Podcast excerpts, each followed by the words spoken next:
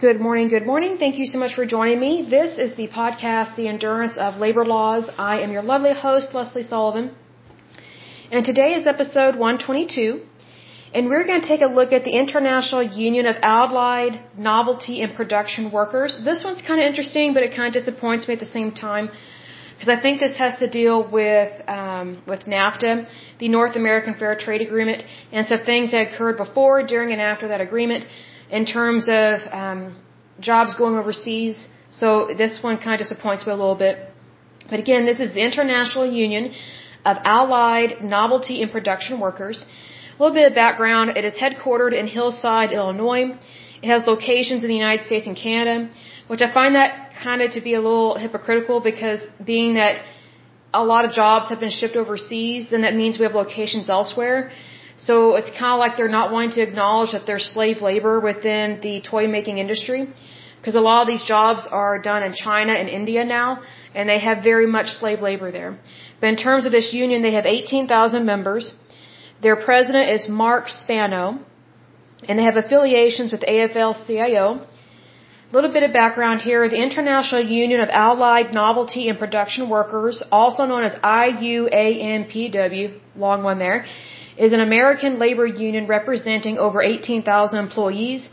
Traditionally, it organized at, sorry, organized workers at toy factories, but as that industry moved overseas, it evolved into a general union, which is stupid, in a variety of industries. So basically, let me just say this. This union completely failed.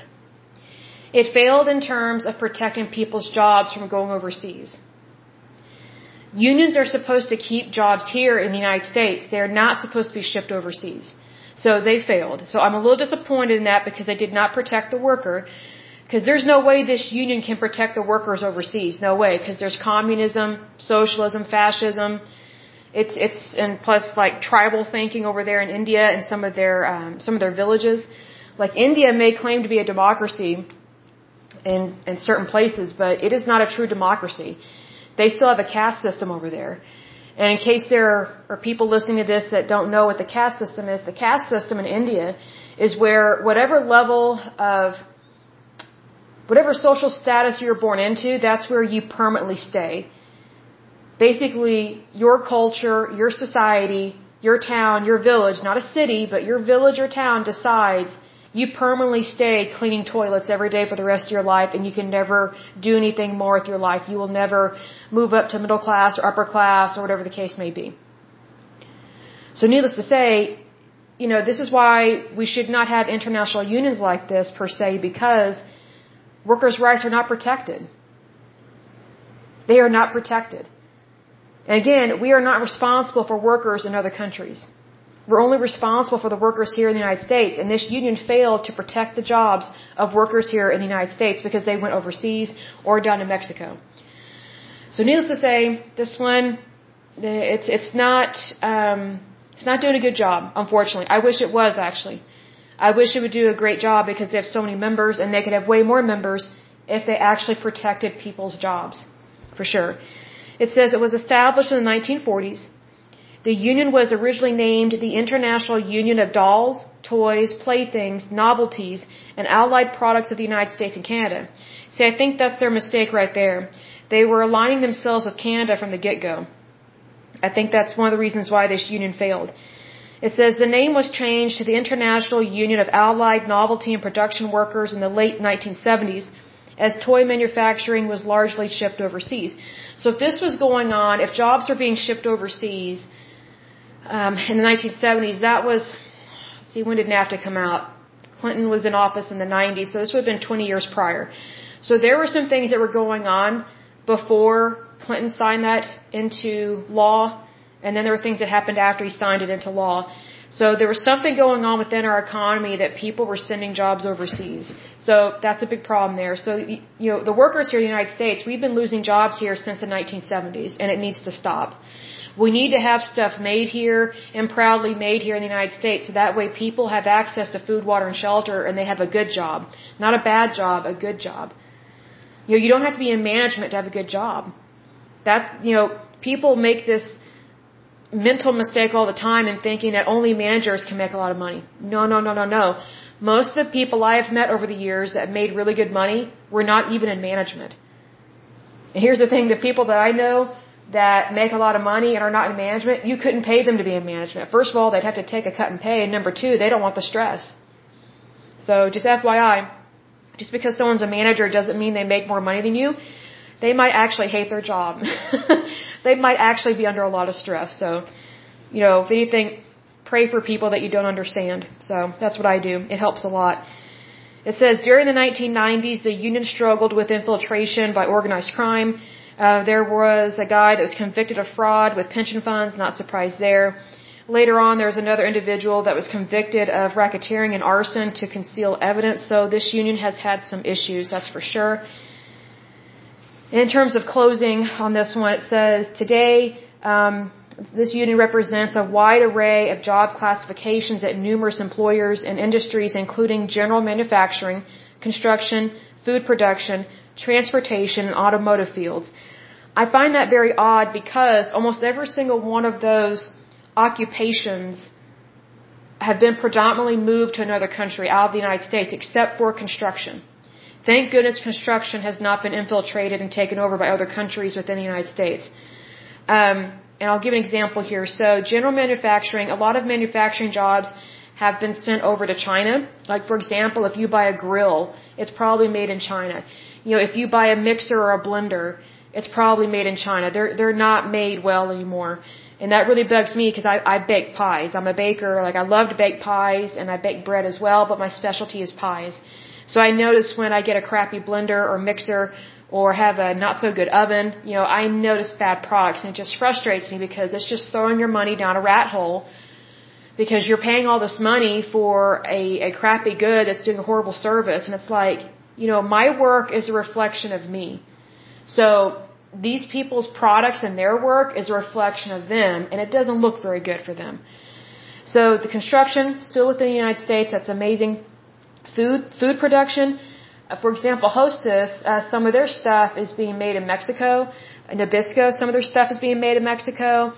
Um, that one company I mentioned the other day, Mendelos or Mendelez, they make their products in so many other countries, and it's, oh, they're ruining food. It's like you know what's interesting is when, whenever you have a European conglomerate um, ruining food, it's like you know we think of really good food as being Europe, you know European couture, tasting really good, things like that. Well, here's the thing: there are holding companies in Europe as well, and they try and take over things too. So whenever people think of capitalism, they think of the United States and they think of Wall Street and they think of greed. I got news for you. You know, we, we are just a small grain of sand compared to the greed that is out there on this planet. There's so much greed out there that happens in other countries with their holding companies and their finance companies that we don't even know about. Um, there's one company. I was I was I went through a phase of eating what's it called mackerel or salmon because I don't like tuna.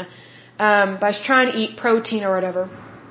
So you buy like that that canned meat, you know, and so um, I looked up the company name, and I forget it now off the top of my head. I'll look it up later and let you guys know what that is. But I looked it up, and this company is owned by a company, by another company, a holding company. It's not even American. Like they make it seem like it's an American good, but it's not. I'm like, this is great. And it was really creepy, some of the, the human rights violations that they have and, and not paying their workers appropriately. I'm like, that is not the American way. The American way is to keep jobs here, have good jobs so people can provide for themselves and their family and support their country. So, you know, if someone doesn't look kindly on the United States, you know, I think they should look at themselves and see what the issue is because the United States does a really good job of protecting people, helping people. I mean, even people in other countries, even when we obviously do not have the money because we are in trillions and trillions of dollars of debt we need to handle that because that's ridiculous because it's weakening our currency for sure. But needless to say, um, so anyway, they're talking about food production, some of these jobs being within this union. Well, a lot of those jobs are not here in the United States. They're not even in Canada. So how can they be a part of the union if it, if their job is not even here in the United States? And if the company they work for is not even American, that's really weird, or it's not even Canadian. Um, the other one is transportation. I find that kind of weird because there's there, there was one union we looked at in regards to bus drivers and stuff, and um, you know, bus drivers and, and things of that nature, they already have their own labor union. I think it's really a disadvantage um, for transportation workers to have multiple unions out there because it just you, you lose power and you lose um, not your workers' rights, but you lose your your your bargaining tools. You, you, you lose your bargaining rights, so to speak, whenever you have uh, fractions or factions within your union and you start splitting up. See, you know, when you're separated, you don't have much power. But when you come together, you're very powerful. So I think that's one of the things here that, you know, this union, it's, it's novelty in production workers. What does it know about transportation? It's not its specialty. So if I were a transportation worker and wanted to be in a union, I would not be in this union. I would go with a, a labor union that is specifically for transportation workers and that they have um, a lot of power in terms of their bargaining power. When I say power, I don't mean corruption, I mean doing what's right. It says, and then it has uh, automotive fields in terms of protecting people's jobs within this union. Well, this union is not for automotive workers. So again, if I was a automotive worker, it didn't matter if I was an engineer, a designer, or I worked on you know the the the factory line, you know the assembly line you know, whatever the case may be, or maybe I'm delivery driver in the automotive field, whatever the case may be, I would go with a labor union that is specifically for my job. Not something that's just gobbling up other industries because here's the thing, you need to be specialized in what you do so that way you can make more money and so you know what's going on within your industry. Otherwise, it's it's kind of pouring your your dues and your monies down a rat hole and not really getting the representation that you technically do deserve. So, just FYI, be aware of that. If you are in a really large labor union, it has gobbled up all these other industries. I would go with a labor union again that specializes within your particular labor force, so that way you can have better bargaining rights. Um, you know, it's kind of like I hate to use this example, but it's kind of like Greek row, right? You have the sorority houses and the fraternity houses. Yes, you have the Greek system, but you have individual houses. And so, you know, no two sorority houses are exactly the same. No two frat houses are exactly the same. You know, no two sorority houses are, are going to join together under one umbrella. It's just not going to happen. They're, they're two totally different organizations. It's the same with the frat houses. I mean, I, I remember being in college and I don't remember any frat house liking any other frat house. They would party together just so they could drink and get laid, um, which is horrible. Because um, you would think that, you know, if these men they want to get married, but marry someone that's pure, then why are they basically throwing their purity away and helping somebody else throw their purity away? It's just kind of hypocritical. But you know, the only time they came together was to really be immoral and possibly date rape a woman. So, but needless to say, their their fraternities they did not ever come together to promote the common good, and neither did sororities. So, you know what's interesting is that um, the date parties that sororities had were way classier than the ones the the fraternities had. Um, I remember dating this one guy in a frat house, and his frat house, oh my gosh, alcoholics galore. They were horrible. I couldn't believe how much alcohol they consumed. I was like, you're ruining your liver. And they're like, what are you, a doctor? I'm like, no, it's called common sense. It was insane. I was like, do you realize you're probably going to need a liver transplant by the time you're 22 or 24? Like, this is ridiculous. So, um, I was dating this guy. We each had a date party. And so, of course, because we're dating, you know, we're going steady, we invite each other to our date parties. My date party for my sorority house was very classy. It was very fun. It was it was awesome. You know, there, you know, was there alcohol? Sure, but it was classy. There was no sex. Um, it wasn't vulgar. It was just how a date should be. You know, just get to know the person. His date party, uh, he was kind of embarrassed at how bad it went. it did not reflect his house very well. Um, they sang like these very graphic, pornographic, almost like pirate songs on the date party bus. Like my mouth dropped and my date just kind of hung his head. I was like, "This is the frat house that you're that you're in. Like, this is disturbing." Um, so, needless to say, Uh, his frat house was completely different than any other frat house I had ever been to. And uh, needless to say, our relationship did not stand the test of time by any means. Um, but here's the thing. My point is this. You know, groups of people, they're in a group for a reason. It's because they're like-minded. Okay? You know, his frat house did not hardly get along with any other frat house because they were, they were boozers. It was really bad. Um, however, if you needed help, like if someone was attacking you or something, they would, they would go to bat for you. Uh, I know that. But, that, you know, they would protect women and things like that. Cause this was, the, the guy I did, he was in a frat house that did not date rape women. Like that was just not their thing. There were houses on campus that they were known for date raping. They were known for, um, you couldn't drink their jello shots. So I didn't drink anything. I always brought my own bottled water whenever I went to a party at a frat house, which was very rare because I didn't enjoy them. I didn't like the music.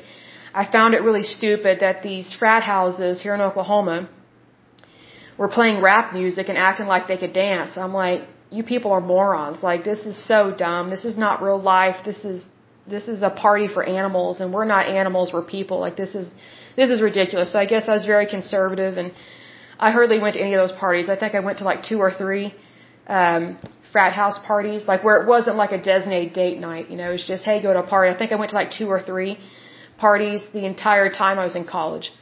Um, I went to almost every single date party that we had in my sorority house because I knew that it was classy. The guy had to dress up. He had to act like a gentleman. It's like, okay, this is how a man is supposed to act.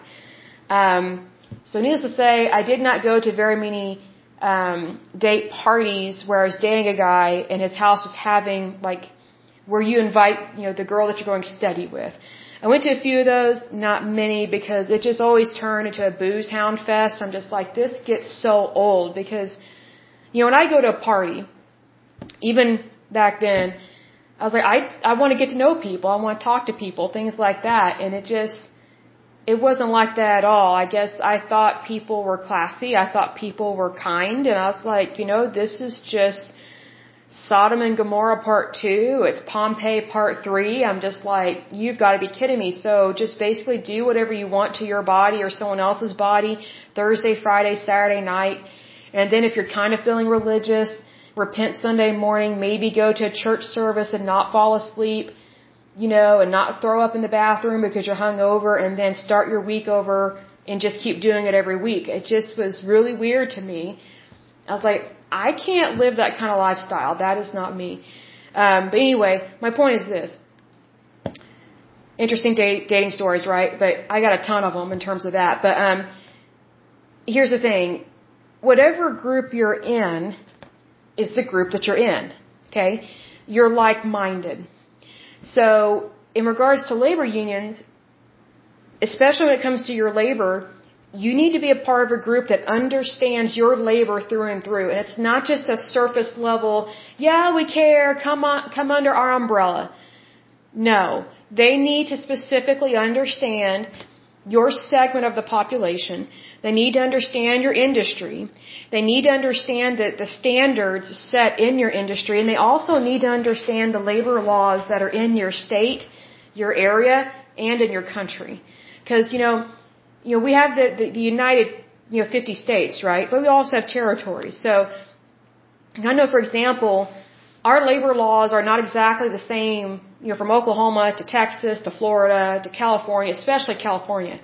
Uh, California is very extreme in so many things, in, in some good ways, but also some extreme things are just too extreme, and it is depleting their, their, it's depleting. I was going to say their currency to act like they have a currency, but they don't. Thank goodness, right? It wouldn't be worth anything. Um, but you know, California yes, they protect the job and they protect the worker, but it's gotten so extreme that can't not Canada, California, they act like they are their own labor union.